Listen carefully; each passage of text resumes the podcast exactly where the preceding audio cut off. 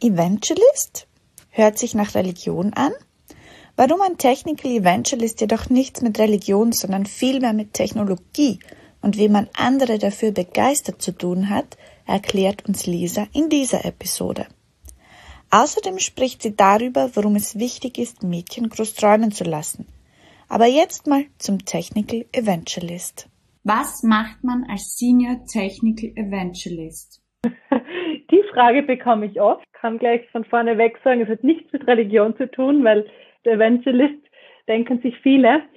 Ähm, aber nein, es ist in der Tat eine sehr vielfältige Rolle. Im Endeffekt Evangelist, die frohe Botschaft rausbringen, die Botschaft über unsere Software rausbringen, mehr oder weniger. Ich arbeite bei Doc 42, das ist ein Unternehmen, ein Softwareunternehmen für Dokumentenautomatisierung und meine Rolle umfasst so alles, was so damit zu tun hat, das Produkt in die Welt zu bringen. Das kann sein Sales, also wirklich verkaufen, aber auch Pre-Sales-Aktivitäten, wirklich Demos zu machen. Dann aber auch der technische Aspekt im Hintergrund, Demos einrichten, ähm, auch dann POCs umsetzen mit Kunden. Und dann auch wieder der Marketing-Aspekt, wo wir dann viel auf Konferenzen und Events unterwegs sind, Vorträge halten und seit Anfang dieses Jahres ist es auch noch meine Rolle um das Produktmanagement erweitert. Also ich kümmere mich auch noch darum, welche neuen Features kommen in unsere Tool rein. Ich kümmere mich, mich ums Testing und ums Releasen. So alles irgendwie, was mit dem Produkt und Verkauf zu tun hat. Das macht ein Senior Technical Evangelist. Wie bist du in diese Rolle gekommen? Was hast du da vorher gemacht? Also das war sehr viel on-the-job-Learning, würde ich sagen. Also ich bin in die IT-Branche mehr oder weniger reingerutscht vor sechs Jahren, war dann zwei Jahre bei Oracle tätig, war dort mehr oder weniger im, im Sales und in der strategischen Salesplanung tätig. Danach bin ich reisen gegangen, habe mir ein Jahr Auszeit gegönnt und habe dann nach einem neuen Job gesucht und habe dann die Ausschreibung gesehen, wo es viel um eben Verkauf, aber eben auch um Präsentieren, um Marketing und so weiter gegangen ist und Demos zu machen. Und in das ganze Technische, über das bin ich dann mit der Zeit reingerutscht. Also ich bin jetzt vier Jahre beim Unternehmen und das war so ein stetiger Prozess, immer mehr und mehr Technisches zu machen. Und zwar hast du die Stellenschreibung kurz erwähnt und was dir daran gefallen hat. Jetzt ist, wissen wir ja von Frauen, dass die sehr kopfen und dass sie die eigentlich alles im Detail überlegen und gerade wenn es um eine Stelle geht, wo dann ganz genau analysiert wird, kann ich das, habe ich genug Erfahrung, wie stelle ich das sicher, dass ich das quasi ja mit ähm, Familie, äh, Hobbys und Co. vereinbaren kann. Und dann kommt auch oft die Unsicherheit, weil sie vielleicht nicht zu 100 Prozent dem Anforderungsprofil entsprechen. Was war jetzt ausschlaggebend in dem Anforderungsprofil, dass du gesagt hast, ich bewerbe mich jetzt für diese Stelle, obwohl es eine technische Stelle ist? Mir war auch gar nicht so wirklich klar, wie technisch die Stelle ist. Also ich glaube, das ist jetzt dann mit der Zeit gekommen. Für mich waren zwei Dinge ganz ausschlaggebend. Zum einen, ich habe gemerkt, das sind wirklich Aktivitäten, die ich gerne mag und die, die wirklich zu mir passen. Also wie dieses Präsentieren, auf Events fahren, Vorträge halten. Das habe ich einfach schon gespürt, das will ich machen. Und Zweiten auch, ähm, ich habe dann die Stellenerschreibung gesehen, aber mich hat zuvor schon, schon jemand, mein jetziger Kollege, mein jetziger Teamlead, der hat mich auf LinkedIn angeschrieben, mein Profil eben gesehen und mir dann diese Stelle vorgeschlagen. Also war dann wahrscheinlich auch schon ein bisschen die Hemmschwelle niedriger, weil er sich gedacht hat, die Lisa von dem Profil, die würde gut zu uns ins Unternehmen passen. Wie konkret waren diese technischen Aspekte in der Stellenausschreibung gelistet? Ja, das, das war da zuerst gar nicht wirklich so stark im Fokus. Also es war, glaube ich, eher schon in, in Richtung Basic, Microsoft und vielleicht Dynamics-Erfahrung und SharePoint-Erfahrung und die ursprüngliche Rolle, für die ich mich beworben habe, war im Business, Techni äh, Business Technology Evangelist, also noch nicht ganz technisch. Und es hat sich dann einfach wirklich während meines Wegs in der Firma ergeben. Ich habe gesagt, ich möchte mehr ins Technische gehen, mich interessiert das, mir taugt das. Ich bin unterstützt worden, mir sind die Aufgaben gegeben worden.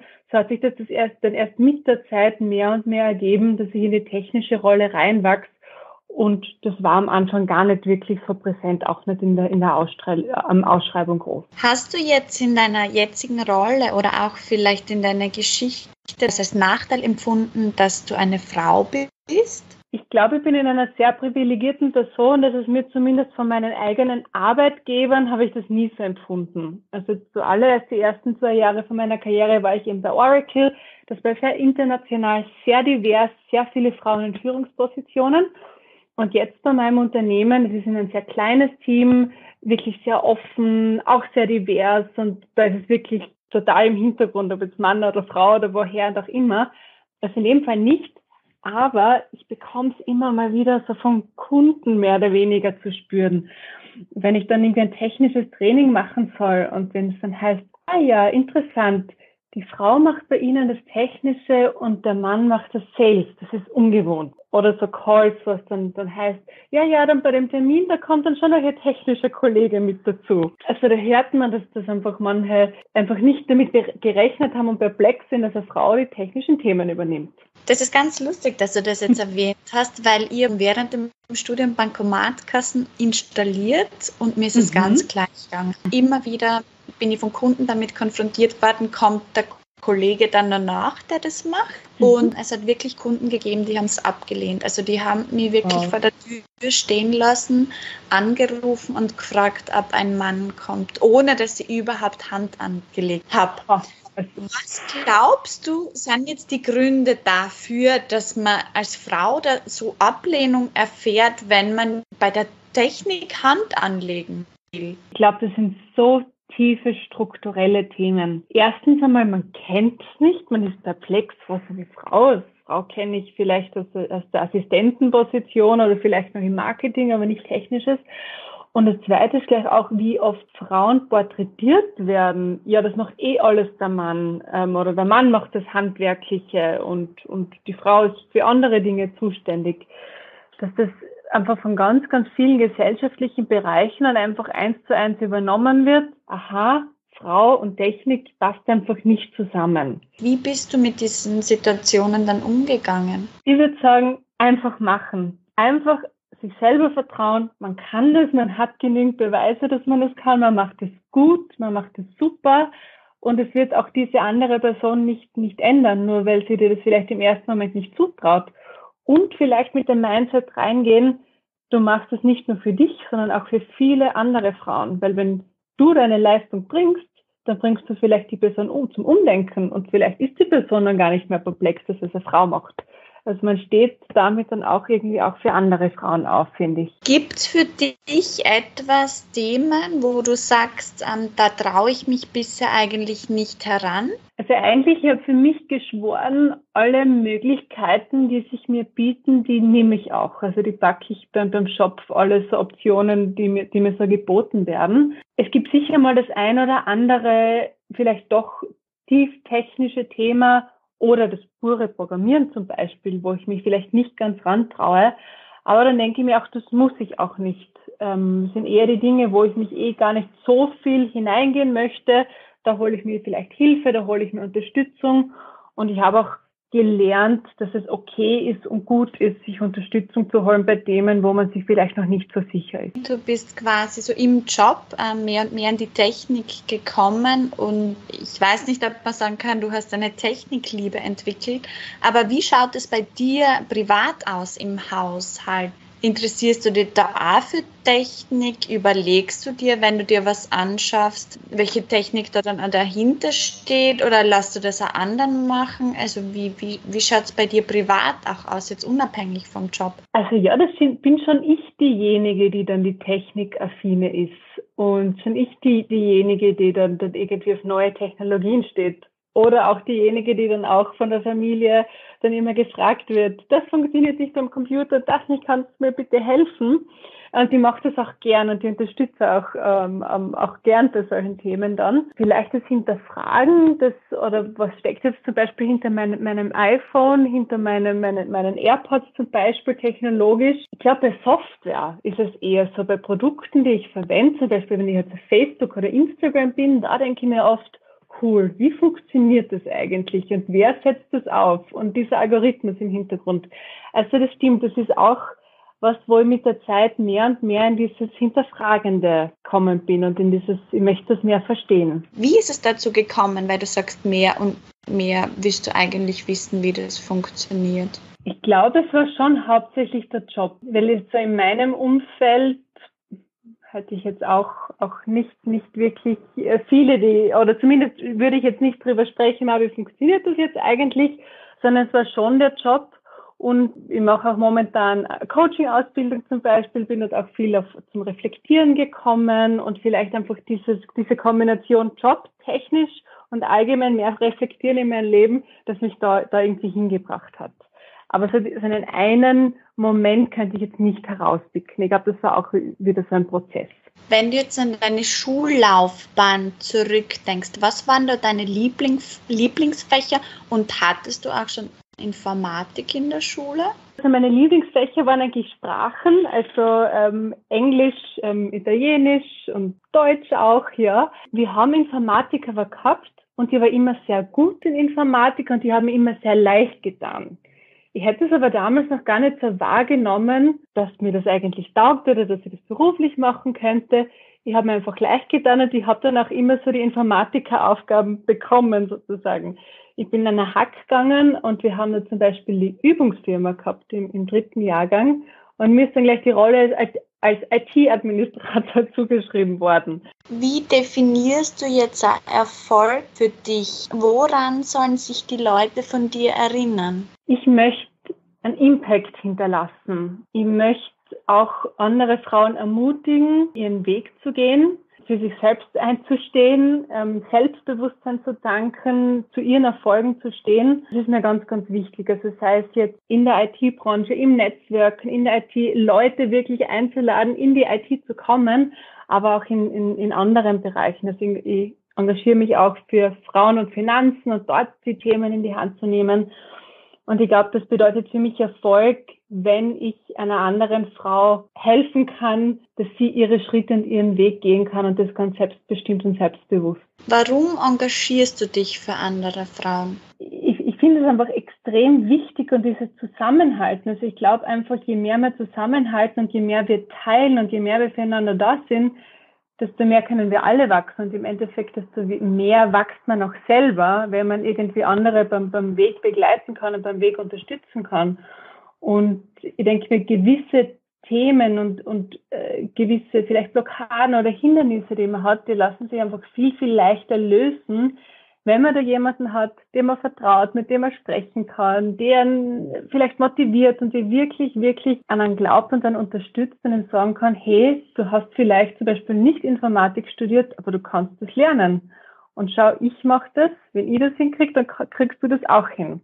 Also ich glaube, dieses gegenseitige Unterstützen, da können wir so viel aus uns rausholen. Was hat dir deine Mutter vorgelebt und wie war auch dein Vater in Bezug auf deine Tochter zu haben? Also ich bin mit einem sehr klassischen Rollenbild aufgewachsen. Der Papa Polizist, die Mama Hausfrau, Mutter Putzfrau, vier Töchter. Ich bin die Jüngste. Die Eltern eben keine Matura, Lehre gemacht, nicht studiert. Dadurch, dass wir, dass wir alles Mädels waren und auch irgendwie in der Verwandtschaft, hat sich für mich irgendwie dieses Thema Mädels versus Buben versus wie wachsen auf, wachsen Buben anders auf, hat sich für mich, mir ehrlich gesagt gar nicht gestellt. Ja, aber schon im traditionellen Rollenbild aufgewachsen. Der Mann arbeitet, so sagt die Familie, die Mama ist daheim bei den Kindern. Wie ist dein Verhältnis auch zu deinen Schwestern? Also meine älteste Schwester, die ist auch 19 Jahre älter wie ich, also wir haben einen, einen ordentlichen ähm, Sprung dazwischen.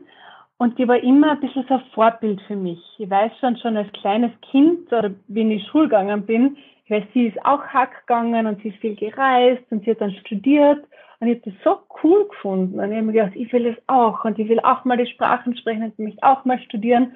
Also das war total inspirierend für mich. Und sie ist eben im, im Bereich Steuerberatung, Wirtschaftsprüfung. Und der andere Schwester, die ist dann, äh, die ist im Bereich, äh, die ist eine Krankenschwester, also die ist im Gesundheitsbereich. Also die, die macht wieder komplett was anderes. Und da, da verstehen wir uns auch auf irgendwie einer ganz anderen Ebene. Also ich finde das eigentlich, wenn ich so nachdenke, ganz, ganz spannend, dass wirklich jede von uns komplett was anderes macht und jeder seinen Weg gegangen ist. Und wobei vielleicht uns die älteste Schwester, äh, die, die doch um einiges älter ist, doch so ein bisschen als Vorbild immer vor uns gestanden hat. Warum ist es so wichtig, sie mit jemandem identifizieren zu können?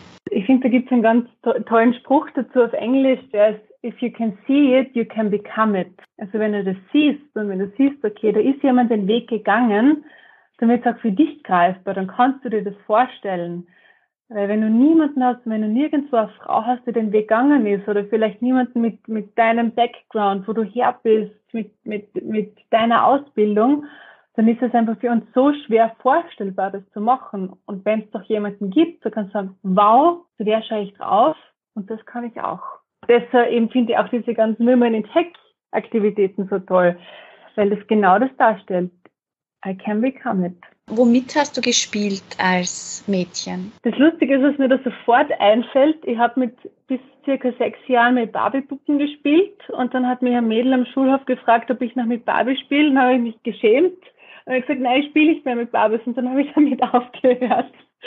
Also das war, war damals schon irgendwie dieses Barbie-Puppen, nein, für kleine Kinder. Wir haben sehr viel draußen gespielt. Also ich kann mich erinnern, viel mit, mit den Nachbarn. Wir haben dann auch mal Fußball gespielt oder wir haben irgendwie Verstecken und Fangen gespielt und sehr viel mit anderen Kindern und, und draußen im Hof und in der Natur. Drinnen eben nicht mit Barbies, sondern ich kann mich erinnern mit Legosteinen. Wir wissen ja, dass Lego bis vor einigen Jahren eigentlich überhaupt keine weiblichen Figuren hatte oder zwei weibliche Figuren hatte. Also es gibt ähm, eine Studie, wie weiblich die Lego-Figuren sind und auch welchen Beruf die darstellen. Also ich glaube, die ersten zwei Lego-Figuren war, glaube ich, ähm, Tierpflegerin und das zweite weiß ich jetzt nicht. Aber aber mittlerweile gibt es ja Lego-Polizistinnen und Co. Ist dir das aufgefallen als Kind überhaupt, dass Lego so männlich ist? Wäre mir nicht aufgefallen, aber weil du es gerade erwähnt hast, meine zwei Lego-Figuren waren Tierpfleger und Polizist, also nur die Männer.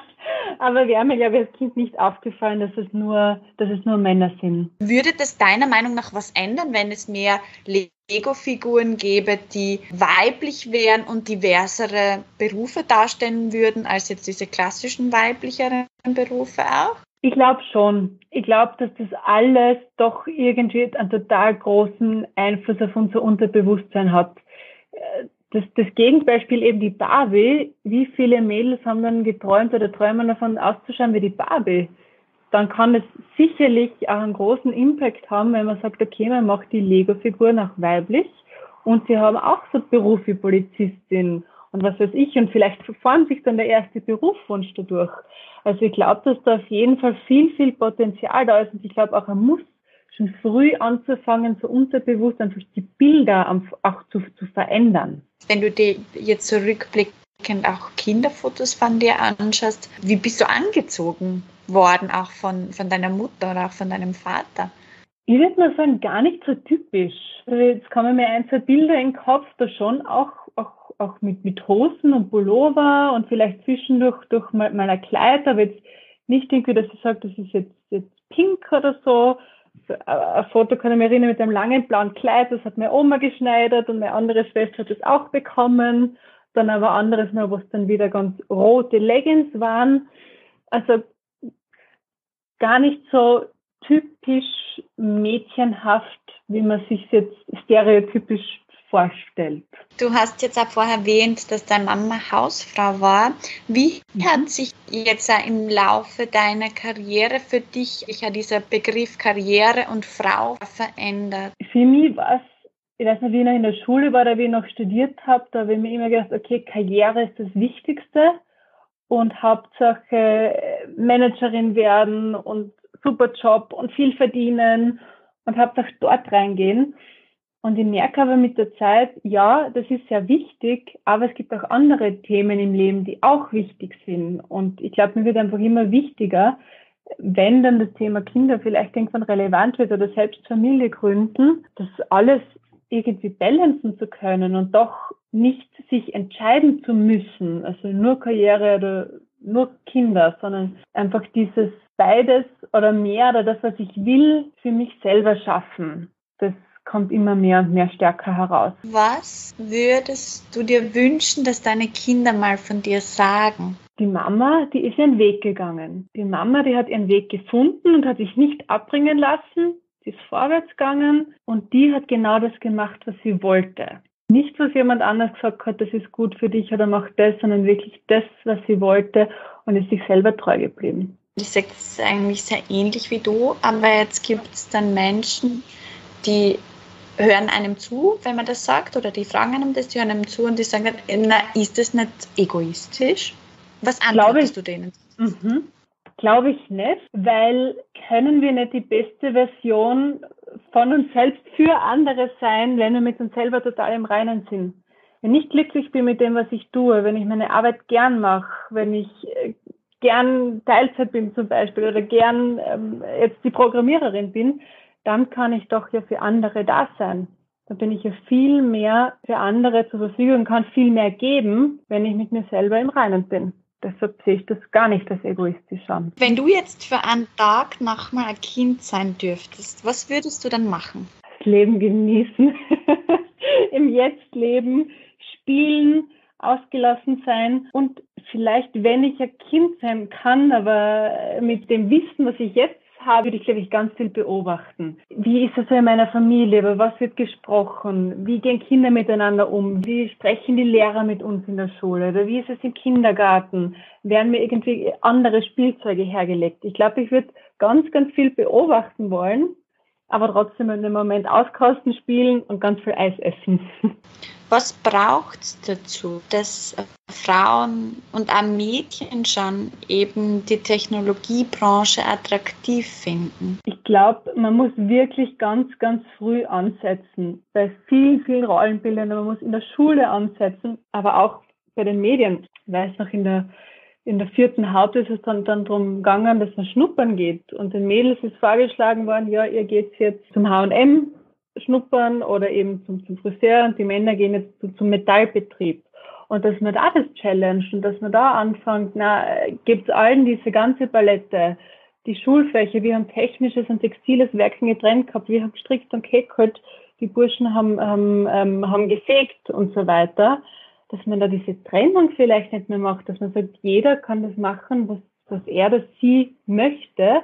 Und wenn das Mädchen groß träumt, dann lass das Mädchen groß träumen und nicht einbremsen, ja, du bist vielleicht nicht gut in Mathe oder für den Beruf musst du irgendwie logisch denken können oder was weiß ich, einfach von vornherein, von klein auf unterstützen. Das ist das, glaube ich, für, für Mädchen ganz viel und einfach da Umfeld schaffen und für Frauen dann später, dass die IT-Branche attraktiver wird. Ich glaube, da braucht es einfach viele Gespräche. Ich weiß von Freundinnen von mir, die zu mir gesagt haben, aber ich will überhaupt nicht in die IT und das, das interessiert mich nicht, Technologie und so weiter. Bis ich ihnen einmal davon erzählt habe, wie schaut denn mein Job aus? Und ich bin keine Programmiererin oder damals mein Job, ich bin Verkäuferin, halt in der IT-Branche. Ich könnte das aber genauso in einer anderen Branche machen. Einfach, ich habe viele, viele Gespräche und zeigen, das ist nicht so abschreckend, wie es vielleicht manchmal, manchmal dargestellt wird. Wenn du jetzt zurückdenkst, was zeichnet für dich eine Lehrperson aus, an die du dich gerne zurückerinnerst? Da denke ich an meine Rechnungswesen- und BWL-Lehrerin ähm, in, in der Hack. Und zwar die war streng, aber die war Frau, die hat sehr viel erreicht in ihrem Leben und die hat viel davon erzählt, die hat viel Geschichten erzählt oder was das eben braucht, um erfolgreich zu sein. Und die hat dann unterstützt und, und wenn man äh, Präsentationen gemacht hat, die war so, boah, das ist ganz toll gemacht und da ist ganz viel Potenzial da. Und sie war sehr fordernd, hat aber eben viel, viel gegeben und viel Feedback gegeben und dann einfach daran glauben lassen, dass man viel Potenzial hat und dass man vieles, vieles schaffen kann. Umgekehrt, negatives Bild, was war, ist in deinem Kopf, war Lehrperson, wo du sagst, puh, das ist gar nicht gegangen? Ja, wir haben einen Wirtschaftsinformatik-Professor gehabt, der war total sexistisch. Der ist drauf eingegangen, wie wir Mädels ausschauen oder ob wir Mädels heute ähm, ähm, krank ausschauen oder ob wir nicht geschminkt sind. Also ganz, ganz schrecklich. Der hat einfach solche Kommentare abgelassen. Natürlich nur auf die Mädels, auf den Burschen, da hat er nichts gesagt. Die waren einfach die, die dort im Unterricht waren auf die Mädels richtig sexistisch und richtig aufs Aussehen gegangen. Du hast mich total an meinen Informatiklehrer erinnert. Mein Informatiklehrer hat Bilder von uns Mädels analysiert und quasi kommentiert, ob das ein schönes mhm. Bild ist oder kein schönes Bild. Also ich habe das komplett vergessen gehabt, aber jetzt im Zuge, wo du das erwähnt hast, ist mir das wieder eingefallen dass es bei mir genauso war. Er hat ganz viel das Lernmanagementsystem verwendet und er hat dann unsere Profilbilder wirklich tatsächlich kommentiert im Unterricht. Um, und er hat uns damit, sage jetzt mal, ein Informatikstreben. Er war so der klassische Nerd, den wir, so dieses Nerdbild, das wir alle im Kopf haben. Und der war halt irgendwie so sein bester bester Freund, dieser Schulkollege von uns. Und dem hat er, mit dem hat er dann auch die Fotos gemeinsam analysiert, weil der hat uns das dann auch immer erzählt. Und wenn uns das schon passiert ist, wie vielen anderen passiert es denn noch? Hast du dich jemals ähm, optisch angepasst? Schon, aber eher der Arbeitskultur entsprechend. Also in meinem damaligen Job habe ich mich dann schon sehr businesslike angezogen, weil auch die Damen von meinem Team sehr businesslike angezogen waren. Jetzt in meinem, äh, in meinem Job ist es egal und ich kann so kommen, wie, wie, ich will und was ich anziehen will. Was war der beste Rat, den du jemals bekommen hast? Für mich ist es kein Rat, sondern ein Spruch. Ich habe jetzt zwei Jahre in, in, in Dublin gearbeitet und bin dann spaziert und in, in Dublin hat man ja die, die großen internationalen Tech-Firmen überall. Und dann bin ich beim Facebook-Gelände vorbeigegangen, beim Facebook-Büro und ich habe reingeschaut und habe dann Spruch gesehen und ich glaube, der ist von der Sheryl Sandberg, den hat sie auch in ihrem Buch drinnen. Und der sagt, what would you do if you weren't afraid? Also was würdest du tun, wenn du keine Angst hättest? Und der hat so, so resonated with me. Also ich habe den dann mir raufgeschrieben, ich habe mir dann vor meinem PC hingeklebt und der hat mir schon so, so oft und so viele Male geholfen, wenn ich irgendwie nicht, nicht in meinem Selbstbewusstsein war und dann irgendwie das Telefon abzuheben, Dinge zu machen. Also wirklich dieser Spruch hat ganz viel verändert. Kann eigentlich jeder einfach in die Tech-Branche einsteigen? Ja, ich bin fest davon überzeugt, ja. Zum Beispiel in Dublin in meinem Büro, wir haben Leute gehabt, die haben Geschichte studiert, der eine hat Politik studiert, jemand anders hat Wirtschaft studiert, jemand hat gar nichts studiert. Ganz egal, was du haben musst, glaube ich, in der IT, ist einfach die Neugierde an der Technik und die Lernbereitschaft. Also wie immer das ständige Weiterentwickeln, Flexibilität und Neues lernen zu wollen. Aber wenn du das hast, kann jeder in die IT. Welche Superkraft wünschst du dir? Mir kommt gerade das Fliegen in den Sinn. Ich würde gern fliegen können. Ich glaube, diese Leichtigkeit und diese Freiheit, die ich mit dem Fliegen verbinde. Und genau das verbinde ich eben auch mit den Job zu machen, den ich gern machen möchte und einen Job, der mir taugt, der mir Spaß macht, wo ich mich entwickeln kann. Und ich glaube, da kann irgendwie so die Parallelen ziehen zur Superkraft Fliegen. Du hast jetzt Fliegen erwähnt, du hast erwähnt, dass du viel gereist bist und wenn ich mich nicht ganz falsch erinnere, sprichst du ja fünf Sprachen? Genau, also ich habe insgesamt sechs Sprachen gelernt. Ähm, fließend spreche ich momentan drei, also Deutsch, ja, Englisch und Spanisch. Ähm, ich habe aber auch in der, äh, in der Schule sieben Jahre Italienisch gelernt ähm, und in der Uni auch Russisch und, und Schwedisch. Aber wirklich auf einem fließenden Level ist es eben Spanisch und, und Englisch, momentan zumindest. In wie vielen Ländern hast du gelebt? In fünf verschiedenen Ländern. Da zählt aber Österreich dazu. Äh, Im Bachelorstudium bin ich für ein halbes Jahr nach Singapur gegangen. Dort habe ich Auslandssemester gemacht. Danach war ich ein halbes Jahr in Schweden. Dort habe ich dann ein Praktikum gemacht in einer IT-Firma. Dann habe ich eben zwei Jahre lang in Irland gelebt und gearbeitet. Und dann das absolute Highlight, ich war dann ein Jahr in Südamerika reisen. Und davon war ich dann circa fünf Monate in Kolumbien und den Rest der Zeit bin ich aber eben den ganzen südamerikanischen Kontinent abgereist. Und ach, Herz geht auf, wenn ich dran denke. Was ist dir jetzt erst bewusst, seit du Österreich verlassen hast und woanders gelebt hast? Die Chancen, die wir haben. Wir sind so privilegiert. Nur weil ich aus Österreich bin und weil ich ein, ein, ein Europäerin bin und, und einen gewissen Bildungsstandard habe, kann ich wirklich die Dinge tun, die ich gerne machen möchte und mich auch entscheiden, okay, ich möchte jetzt diese Arbeit machen oder ich möchte diese Arbeit nicht machen. Wenn du aus Kolumbien bist, hast du diese Möglichkeit nicht. Du kannst zu einem gewissen Grad wieder schon erarbeiten und das schaffen einige, aber grundsätzlich, dass du da aufsteigst in eine andere Gesellschaftsklasse, dass du wirklich sagst, ich kündige meinen Job und mache das, was ich will, das ist ein sehr, sehr großes Privileg. Und das haben wir als Europäerinnen, das haben wir als Österreicherinnen, ähm, das haben wir sehr, sehr stark. Jetzt gibt es sehr viele Österreicher, die leben nie in einem anderen Land. Die reisen in der Regel zu den klassisch touristischen Orten und kommen wieder zurück. Inwiefern wäre es wichtig, dass wir alle in unserer Biografie haben, dass wir mal woanders gelebt haben? Wie, was würde sie verändern? Ich glaube, das ist einfach so bereichernd und Dinge, die wir für selbstverständlich annehmen, dass die einfach nicht selbstverständlich sind. Zu sehen, wie lebt jemand anders, wie tickt jemand anders, was gibt es dort, was es vielleicht bei uns nicht gibt oder eben umgekehrt. Gewisse Lebenssituationen, aber eben auch das zu sehen, zum einen den Chancenunterschied, zum anderen aber auch zu sehen, wie zufrieden doch Personen sein können, auch wenn sie in unseren Augen eigentlich wenig haben. Und ich glaube, das ist jetzt sehr vieles, vieles in Perspektive, damit wir dann auch anders handeln in unserem Leben. Woher ist jetzt bei dir der Wunsch und auch der Mut gekommen, so viele andere Länder zu bereisen und auch in anderen Ländern zu leben? Das habe ich mich auch schon gefragt und ich glaube meine Mama auch und meine Eltern, vor allem Südamerika. Ich hatte das schon immer in mir gehabt und ich glaube, ursprünglich kommt es sogar von meiner Oma.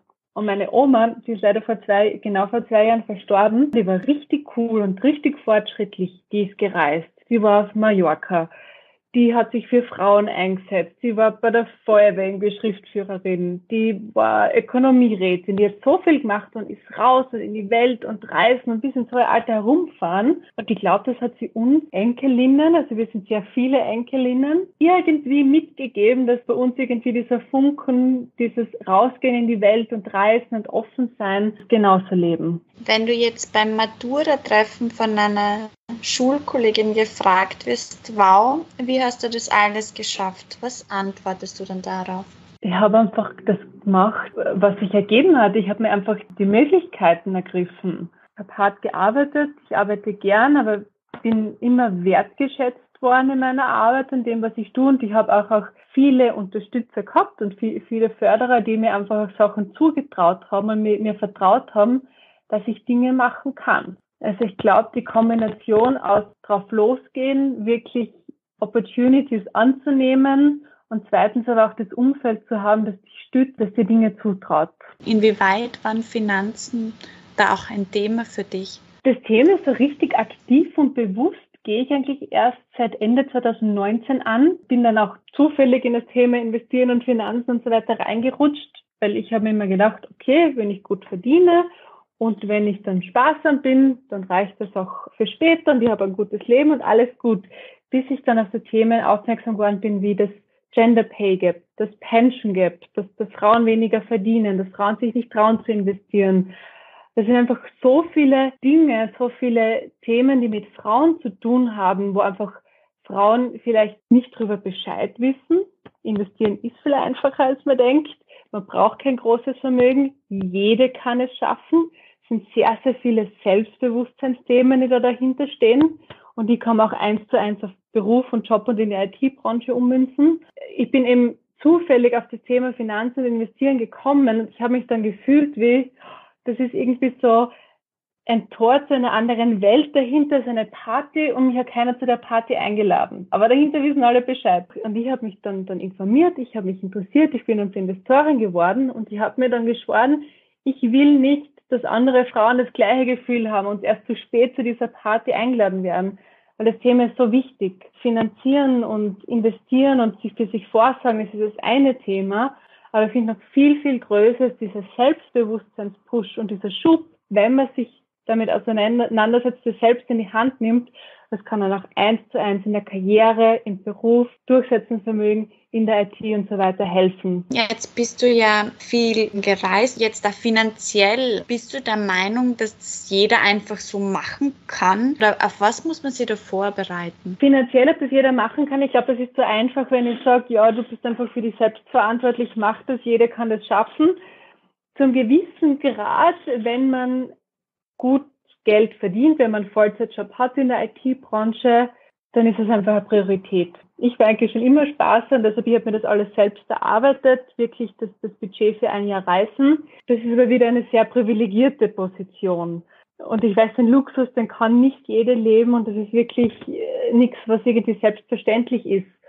Aber wenn man wirklich in der IT ist und wenn man gut verdient, dann ist das Finanzenthema sehr oft wirklich eine Frage der, der Prioritäten und was ist mir wichtig wofür gebe, gebe ich eben das Geld aus, wo spare ich, wie viel lebe ich im Jetzt oder wie viel lebe ich dann in der Zukunft. Für manche, für die es vielleicht nicht so leicht ist, vielleicht geht, geht dann irgendwie keine lange Reise, aber, aber vielleicht machen doch irgendwie kurze Trips, dass man auch irgendwie den Horizont ähm, erweitern kann. Also ich glaube, man kann, wenn es dann wirklich wichtig ist und rauszugehen, was ich jedem empfehlen kann, man kann schon auch mit wenig Budget auch kreativ werden und sehr minimalistisch reisen. Aber trotzdem es ist es natürlich ein Privileg, die das nicht, nicht jede machen kann. Vielen lieben Dank. Sehr gerne.